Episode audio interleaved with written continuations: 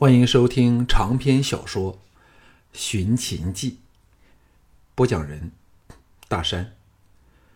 第二十卷，第四章：间谍卫星。回到官署，找着藤毅，找他派人去急召桓乙回咸阳商议。岂知京俊此时闻风而至。知道自己没份随行，怎也不肯甘休，任向腾两人软硬兼施。例如说他新婚燕尔，不宜出征；又或需要他在京统帅都记一类的话，都是说他不动。最后，向腾两人只好屈服，由项少龙再入宫面见小盘，任命京俊为另一副将，都记则由昌平君监管，以赵大暂代为。副统领才把此事平息，接着就是到城外军营挑选精兵，老弱者一概归还地方，新兵则交由蒙武、蒙恬训练。那晚，桓乙赶来，三兄弟加上桓乙和吴果，摊开地图，只是行军的细节，便研究了一晚。早上个人小睡片上，便分头行事。项少龙入宫，再与小盘举行会议。除了昌平君和吕不韦外，还有王陵、嫪毐和太后朱姬。吕不韦虽恨不得杀死项少龙，却为了切身利益，绝不想项少龙输了这场关系到秦氏强弱存亡的关键性战役，故而表现得非常合作。到此刻，项少龙才知道秦国是多么的富强，在粮食、武器、车马各方面的供应。一点问题都没有，任他项少龙要多少就有多少。待会议完毕，吕不韦、朱姬和嫪毐先后离开，项少龙向小盘、昌平君和王陵说：“现在敌人连战皆捷，我国齐心，气势如虹。若我贸然与敌决战，必败无疑。唯一之法，就是先令敌人生出自大之心，再诱之深入，兼之以焦土之法。”把沿途相陷的人完全撤离战线，待敌人补给线无限的拉长，远离后勤基地，才利用险峻的山林，以骑兵突袭，胜则穷追猛打，打不过便迂回撤走，借此挫敌人锐气。待时机成熟时，再与敌人主力展开决战。那这一仗。就至少有九成胜利的把握了。三人的眼睛同时亮了起来。项少龙说：“敌方主将中，大半都是深悉微臣微臣的熟人，知我一向是勇猛不畏死。闻我领军而来，必会猜我立即挑战。我就如他们所愿，所愿，并小败而退，佯作筑垒紧守。此时夏天将近，秋冬季来，敌人不想错过时机。”必在冬季前发动猛攻，希望至少攻下逼近咸阳的外围战略城市。我就在最城布置一切，后他们在冬季前来攻，只要能胜上一场，他们必因惧怕路上积雪难行，而是断去补给，所以必做立即退却，那就是我们险尾穷穷追的机会了。王陵击节叹道。难怪陆公生前常推许少龙为白起以后犹有过之的猛将。只听少龙所说的战术，便知你用兵如运刀，知己知彼，百战不殆了。项少龙苦笑说：“说来容易，实行起来却要小心翼翼，不容出错。幸好联军主帅并非李牧，否则必不会中计。”小潘欣然说。太傅就算对上李牧，我看仍不遑多让。哎，寡人今晚该有一觉好睡了。昌平君说：“少龙凯旋回来，我定要在醉风楼摆十来喜酒，为少龙祝捷。”谈笑了一会儿后，项少龙才返回官署，赫然见到项宝儿在广场和众都记玩耍，爱妻爱婢全从牧场来了，还有久违的周良。见到他，立即跪伏地上，高声说：“周良幸不辱命，已带了鹰王回来。”项少龙大喜说：“鹰王在哪里？周良昂然而起，唬唇发出了充满音乐感的啸叫，破风声由上而至。项少龙吓了一跳，仰头上望，只见一只双翼展开达五尺的灰黑猎鹰俯冲而下，灵巧如神的落到了周良肩上。金光骇人的鹰目冷冷观察周遭的人和物。项少龙深吸一口气说。这鹰王不须以铁链锁足，头眼蒙罩吗？周良傲傲然说：“当然不用，否则怎算鹰中之王？小人费了一年功夫才把他寻到，再费了两年功夫日夕训练，才敢带他回来见相爷。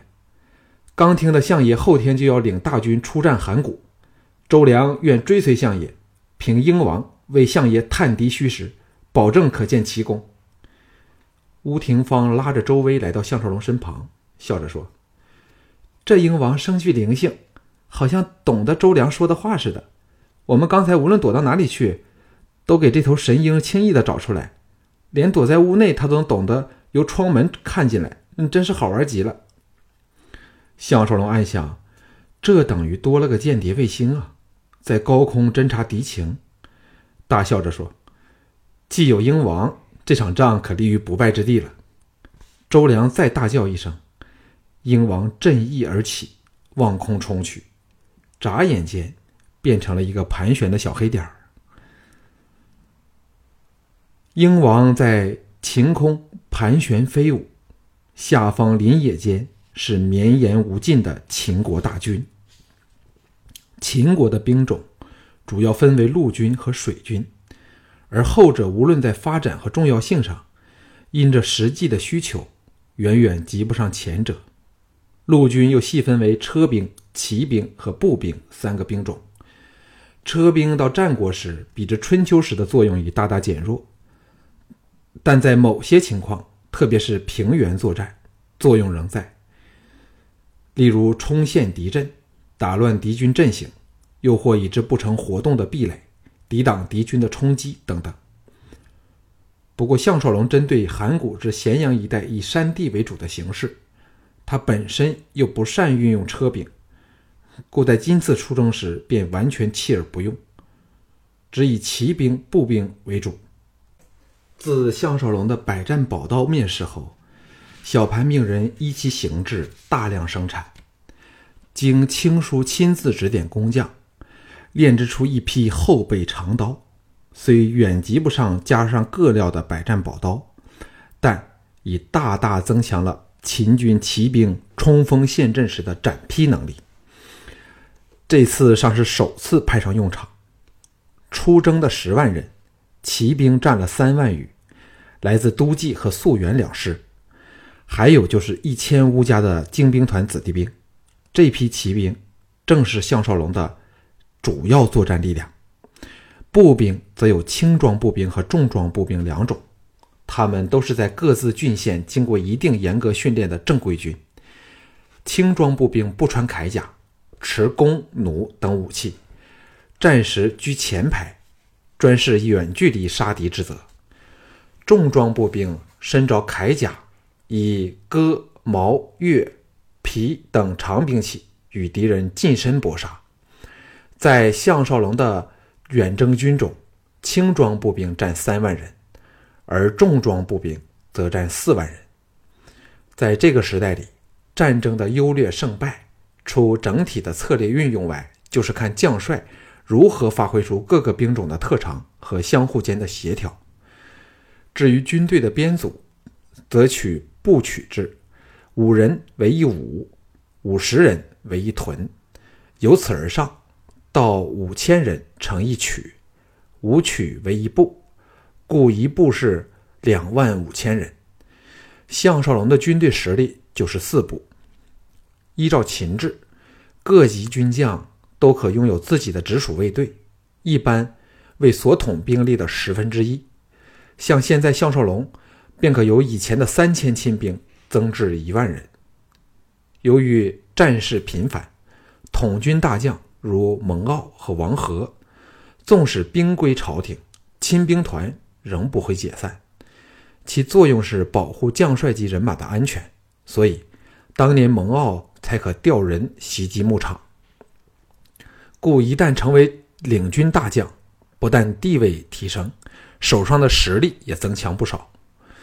项少龙的军事知识主要来自二十一世纪，虽也曾研完墨子兵法，却不守成规，把混合兵种分了开来，与京俊、藤毅等领骑兵先行，桓乙则率步兵在后，接着就是乌果统领的辎重罗马队。由于他打定主意诱敌深入，桓乙和乌果的主力军到醉城便留了下来，一边。坚固防务，筑垒布陷阱。另一方面，有桓乙训练兵员，熟悉地势，既免去了长途行军之苦，又可疏散附近乡村的住民，让他们安全撤往后方的高陵、芷阳等大城邑。行军本是战争的头等大事，幸好直到前线，走的都是秦国境内安全的官道，加上又有英王探路。所以长驱直入，迅捷异常。五天后，项少龙的骑队过了醉城，右方是骊山、竹山等大山脉，前方远处则是华山，地势开始起伏不平。项少龙为了保持军队的士气体力，每天清晨出发，午后就扎营休息，所以士卒并不辛苦。由醉城朝东再走十天，终于抵达华山。若抱着游玩之心，沿途却是盛景无穷。即此夏日炎炎之际，翠树峥嵘，野花吐艳，景色幽绝。可惜众人都无心观赏，在这峰峦拱池、沟壑纵横的险要路途之上，有时。一边是断崖峭壁耸入青天，另一边则是可使人马粉身碎骨的万丈深沟。得水在左方远处，脚下轰隆流过，只好小心翼翼，以免行差踏错。周良变成了项少龙的贴身随从，鹰王不时飞回来落到他肩上，人畜的亲密令项少龙等也大为羡慕。他现在越发明白，为何秦人攻东方六国容易，而六国攻秦则难比登天。秦国凭的就是脚下的天险，而他金汤之所以能巧施妙计，凭的也正是这险恶的形势。五国其实也处在战争的情况中，互相猜疑，只因秦人威胁太大，才暂时霸占，联合攻秦。这样的组合绝不能持久。所以，换了他是庞暖，纵没有气候的问题，也是一有机会就直攻咸阳，以免夜长梦多，不战自溃。故此，他是不愁庞暖不不中计的。走了五天山路之后，来到了一处地势较平坦处，在山花烂漫的原野上，遇上了蒙骜奉诏回京的队伍。项少龙、唐毅、京俊和蒙骜在帅帐内举行了移交兵符文书的简单仪式。他不厌其详地细述了前线敌我的形势，语气颇不乐观。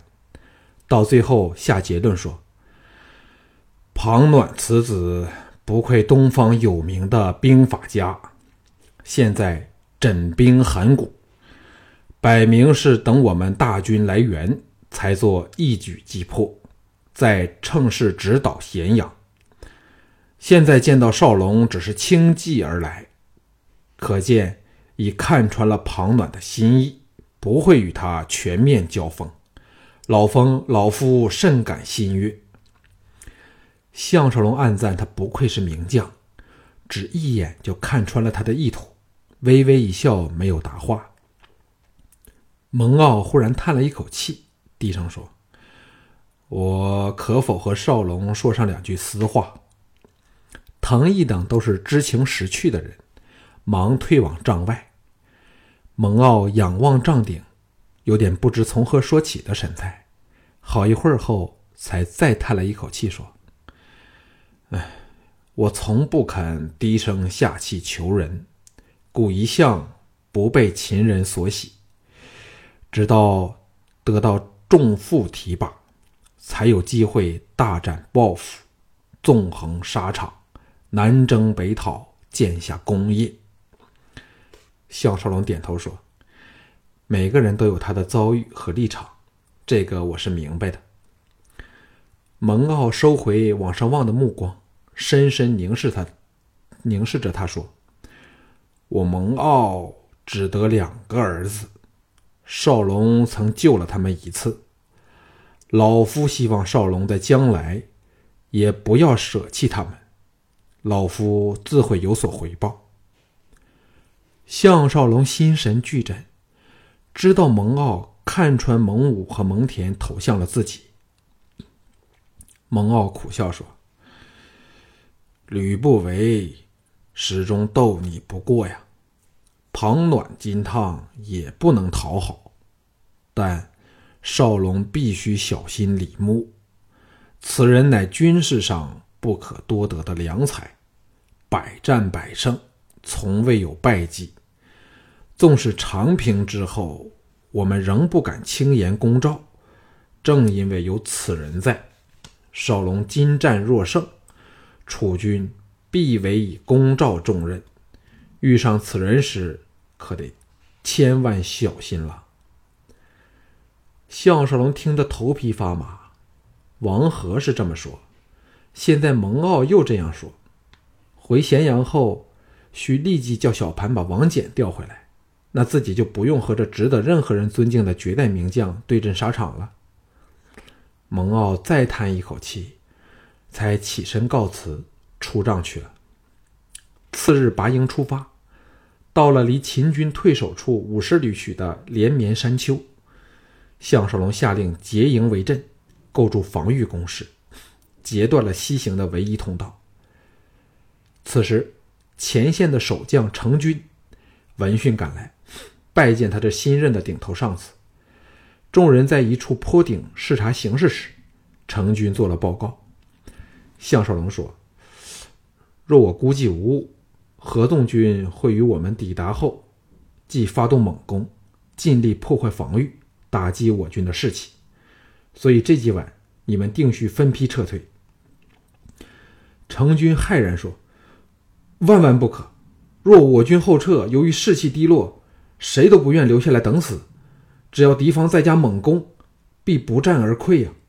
且敌人轻骑迅捷，若衔尾追来，我们恐有全军覆没之险。”项少龙微笑说：“程将军所言甚是，不过我军正是要让他们以为我经验不足，故犯此致命的错失。而最大的问题就是要退而不乱，退而不损。”成军愕然时，藤毅说：“我们第一批撤退的只是伤病老弱的兵员，同时向我军宣扬援军已已到，还要夸大为三十万大军。”由王翦与我们项大将军统领，如此必能安定军心，不致产生混乱的情况。程军听得目瞪口呆，纵使兵不厌诈，但骗的总是敌人，如此连自己人都要欺骗，的确是少有，但又不得不承认这是稳定军心的妙法。项少龙乃大秦家喻户晓的传奇式英雄人物。虽无赫赫军功，却是秦军崇拜的对象，声誉极隆。而王翦则是战功彪炳，名震西北疆域。若此两名两大名将联手领军来援，哪还不士气大振？项少龙微笑说：“我和滕将军只陪会陪程将军在入黑后潜回营地，安排一切。程将军和贵属。”请稍息片刻，养足精神，待会儿才好行事啊。程军明白过来，欣然去了。项少龙和滕京两人带着周良、十八铁卫和乌家子弟兵，驰出营地，研究附近的地形，看看如何设伏，好在撤兵时抵御敌人轻骑的追击。到黄昏时才返回营地。吃过饭后，与成军朝前线阵地前去。鹰王飞上了星空，先一步搜索敌人的侦缉探子，竟先后发现了八起敌人，都被先一步避开了。成军见天下间竟有这么厉害的飞行哨探，登时拜服不已，对项少龙更是信心大增。秦军的营寨设在一处高丘之上，紧扼往西入秦之路。背山面原，只见十几里外灯火如星光，漫山遍野都是敌营，使人见而心寒。项少龙抵达时，成军如命发出项少龙作为先头部队领军先来，王翦大将随后将至的消息。果然士气大振。人人摩拳擦掌，准备反攻。此时，滕毅和周良领了一千精锐，攀山越岭，黑夜作战的乌家精兵团，隐伏于山隘要道，凭借鹰王的锐目，将敌人攀山越岭潜来的探子进行清剿，以免泄出撤兵的秘密。项少龙把百多将领全招到身边来，鼓励一番后。下令立即把伤病老弱者撤走，众人还以为他是体恤下情，欢天喜地领命去了。到天明时，项少龙送走了近三万人，只留下十二万较精壮的队伍，守在高垒深沟的最前线。成军陪他到处巡视，登到高处极目极目细看，敌我双方的形势这才了然于胸。只见敌我都在丘陵高处立营设寨，利用树林、山势、乱石、丘凿等种种天然条件，砍木立栅，成为有效抵御史实的防守防守工事。又挖出了长达数里的壕坑，形成彼此对峙之局。蒙奥所建的立寨之处非常有利，一边是黄河，以水为障；另一边是悬崖峭壁，飞鸟难渡。河崖间近五里的山地，全是一重又一重的栅栏和壕沟，每个高起的山头都设立坚固的木寨，近百个木寨互相呼应，防守上可以说是无懈可击。难怪能和合纵军对峙了多月了。成军指着靠近敌营大河处泊着的十多艘楼船，说：“这都是魏人的船只，把粮食、装备、兵员源源不断的运来。”其中有大批攻营破寨的器具，使我们此处的形势不妙之极了。藤毅说：“他们发动过多少次大规模的攻击呢？”成军道：“只是开始时有过两次大规模的强攻，但都被我们千辛万苦的击退了，双方都有很重的伤亡。”项少龙目光越过分隔双方一望无阻的平原，持想着当日惨烈的攻防战。又想起韩闯、徐一泽等老友，也可能正在那边窥视己方，不由得百感交集。藤毅看着敌方绵延无尽的营帐和如海般的旌旗，深吸一口气说：“难怪蒙上将军要吃败仗了。只看敌人的营寨布置，便知敌方主事者深悉兵法。现在敌人兵力在我方五倍以上，只要实行火攻加上夜袭。”不出十天，就可攻破我们的垒寨。可知他们按兵不动，只是等待我们援军的来临，好趁人疲马乏之时，一举击败我们呢。项少龙望向高空上盘旋的鹰王时，成军则指点出五国的兵力分布和旗帜的式样。